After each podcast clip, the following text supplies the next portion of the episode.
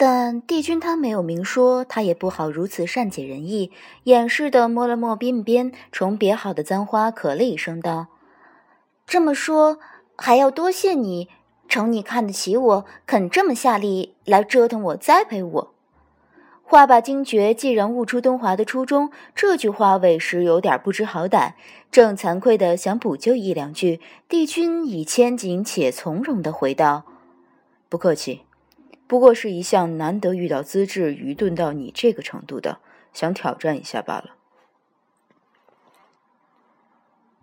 凤九无言的收回方才胸中飘荡的一米米愧疚，恶声恶气的道：“我不信我的资质比知鹤更加努钝，你还不是照样教了他？”他气急的模样似乎颇令东华感到有趣，欣赏了好一会儿，才道：“知鹤。”很多年前，我的确因任务在身教过他一阵，不过他的师傅不是我，跟着我学不下去后，拜了斗母元君为师。又道：“这个事情你很在意吗？”凤九被“任务在身”四个字吸引了注意力，后头他说的什么都没听进去，也忘了此时是在生气，下意识将四字重复了一次：“任务在身。”方才雪风一刮，眼中竟着一层薄薄的雾气。东华怔了一怔，良久，回道：“我小时候，父母刚化生时灵气微弱，差点被虎狼分食。知鹤的双亲看我可怜，将我领回去抚养，对我有师范之恩。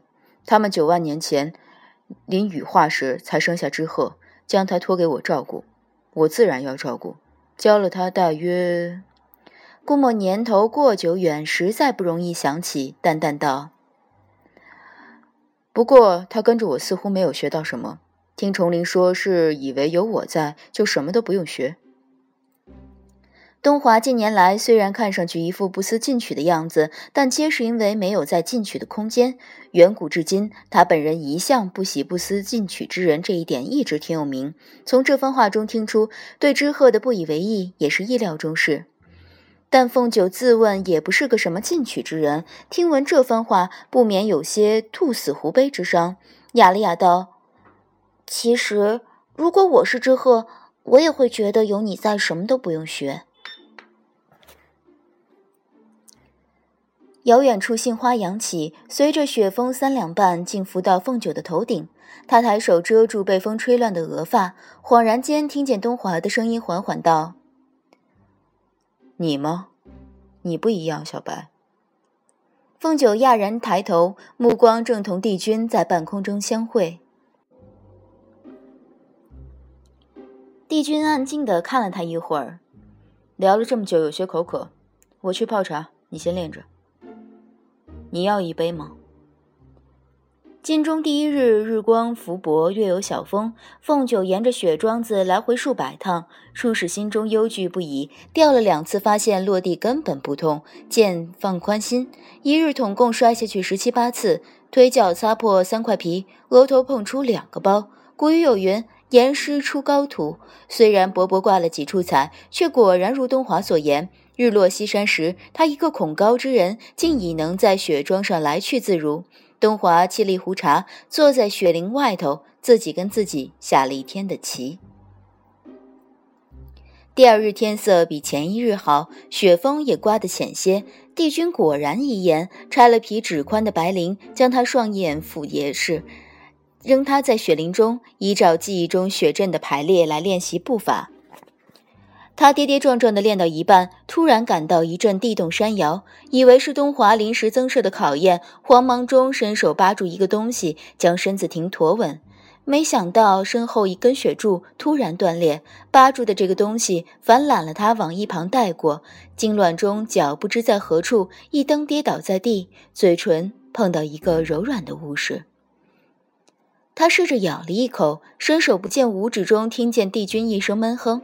他一个机灵，赶紧扒开敷眼的白绫，入眼的竟是帝君近在咫尺的脸，下唇上俨然一盘牙印。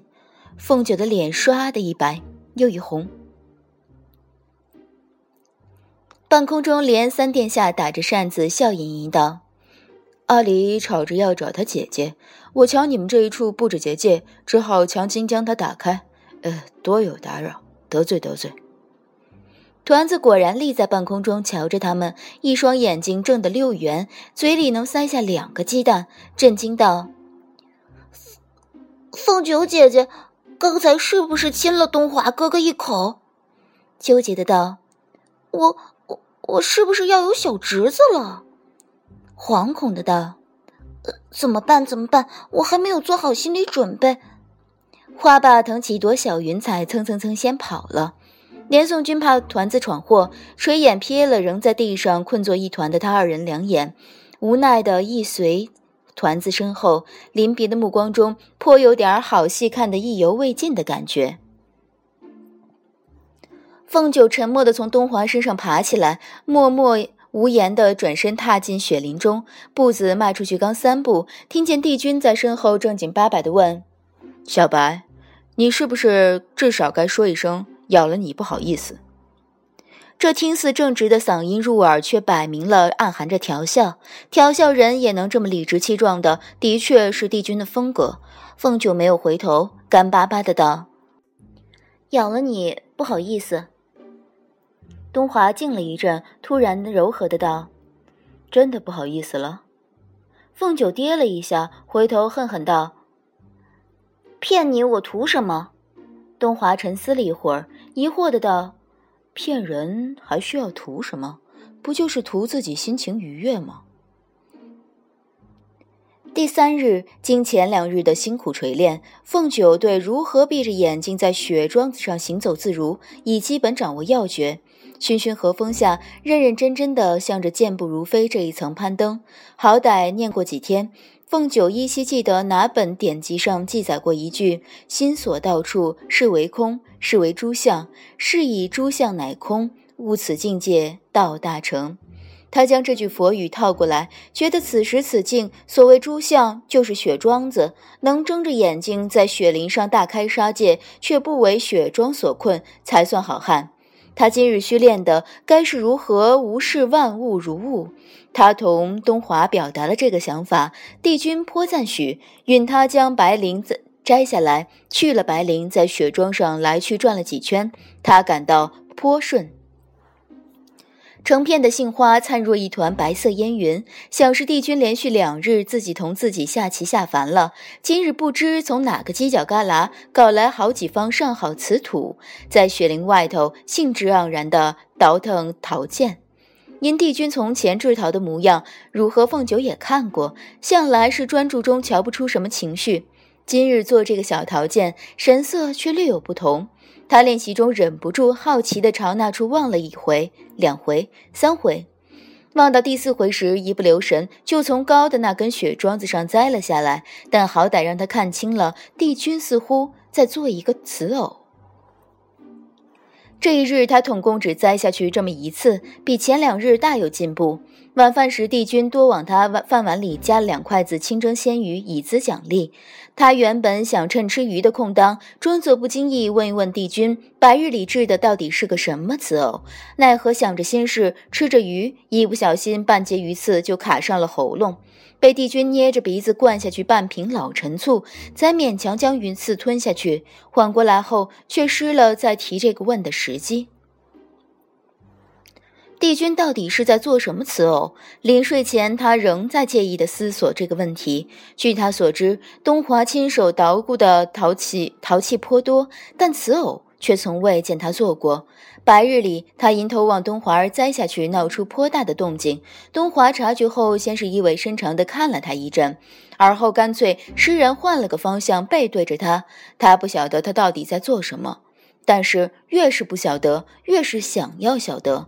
那么，要不要干脆半夜趁东华熟睡时，偷偷摸进他房中瞧一瞧呢？虽然说他一介寡妇，半夜进陌生男子的寝房与理不大合，不过东华嘛，他的寝房他已逛了不知多少次，连他的床他都有幸沾了两回，简直已经像他的后花园了。那么大半夜再去一次，应该也没有什么。半扇月光照进轩，凤九腰酸骨头痛的，一边寻思着这个主意，一边酝酿睡意。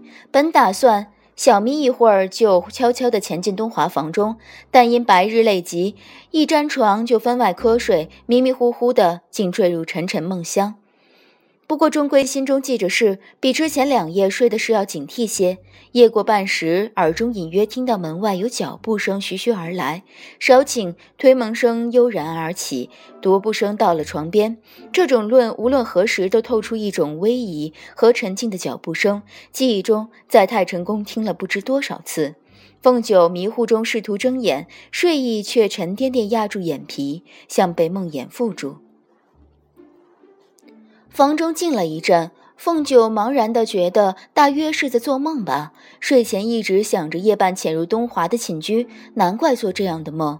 翻了个身子，被子往胳膊下一压，继续呼呼大睡。但恍惚间又听到一阵细微的响动，再次进入沉睡之际，鼻尖忽然飘入一阵凝神助眠的安息香。